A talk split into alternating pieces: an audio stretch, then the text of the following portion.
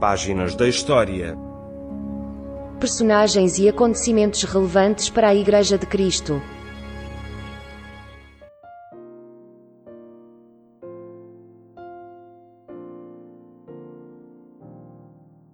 Herodes, o grande construtor.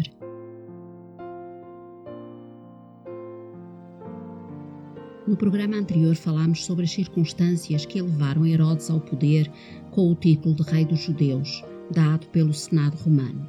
Falámos também da dificuldade em fazer-se aceitar pela população judaica, que o considerava um usurpador, meio edomeu e meio árabe. O caráter desconfiado de Herodes levaram-no a suspeitar de todos e a ver em todos os que o rodeavam um potencial rival, fossem família ou amigos. Como dissemos, esta desconfiança finalmente cresceu até proporções de loucura e, por consequência, Herodes tem sido lembrado mais pela sua crueldade do que pelas suas inegáveis capacidades políticas e administrativas. Entre elas, a sua faceta de grande construtor.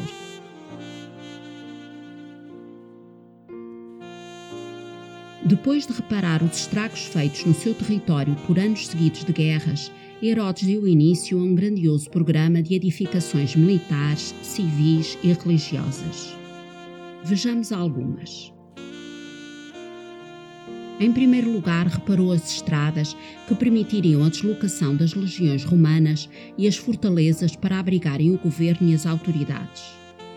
Reconstruiu a Torre de Estrabão, no Mediterrâneo, equipou-a com um porto artificial e chamou-lhe Cesareia em honra do imperador construiu as fortalezas de Macronte e Massada, que vieram a tornar-se residências reais. Reedificou a Fortaleza Antônia, assim chamada em honra do seu amigo, o general Marco Antônio, que já mencionamos. A torre desta fortaleza dominava a área do templo e abrigava a guarnição romana. Foi esta guarnição que veio em socorro do apóstolo Paulo quando estava a ser agredido no templo.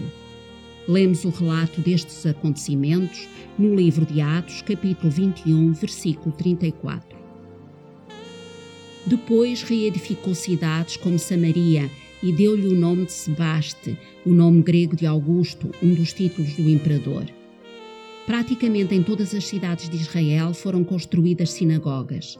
O Evangelho de Mateus confirma isto. Citação e percorria Jesus toda a Galileia, ensinando nas suas sinagogas e pregando o evangelho do reino e curando todas as enfermidades e moléstias entre o povo. Mateus 4:23.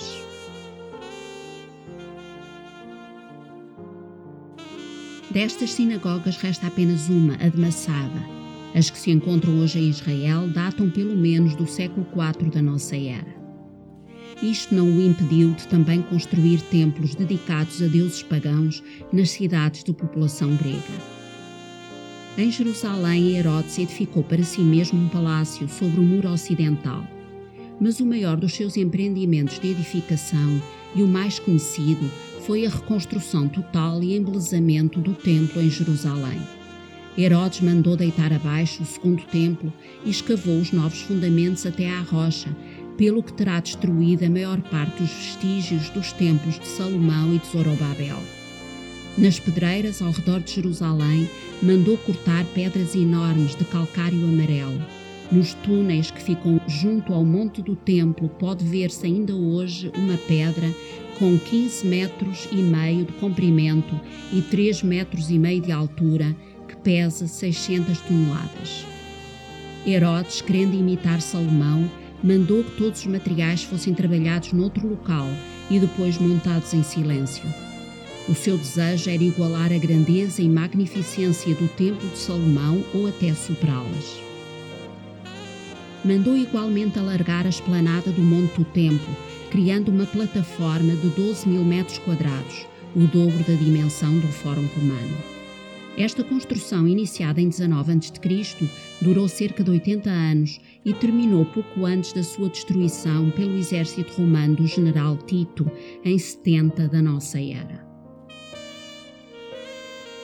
Empregou 10 mil trabalhadores.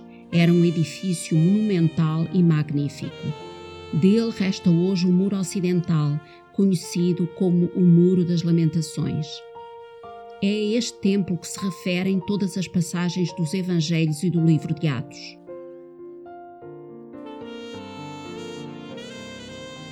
Porém, nada disto, nem mesmo as despesas colossais gastas com o embelezamento do templo, puderam torná-lo querido dos seus súbditos judeus.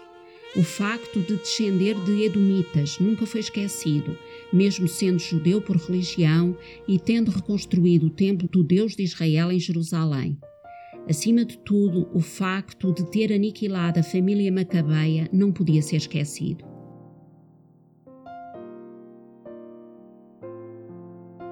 Os relatos da morte de Herodes são todos terríveis. Segundo eles, o rei, já com períodos prolongados de demência, terá morrido de podridão, num sofrimento terrível. Hoje, os especialistas falam de insuficiência vascular e renal que terá levado à gangrena e necrose de várias partes do seu corpo.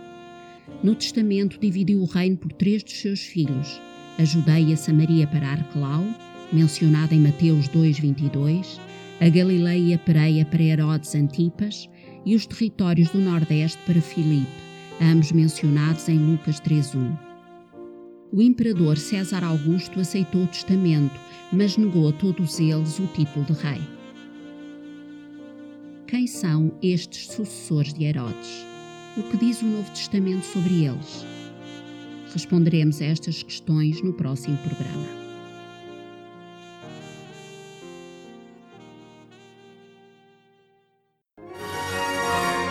Acabou de escutar Páginas da História.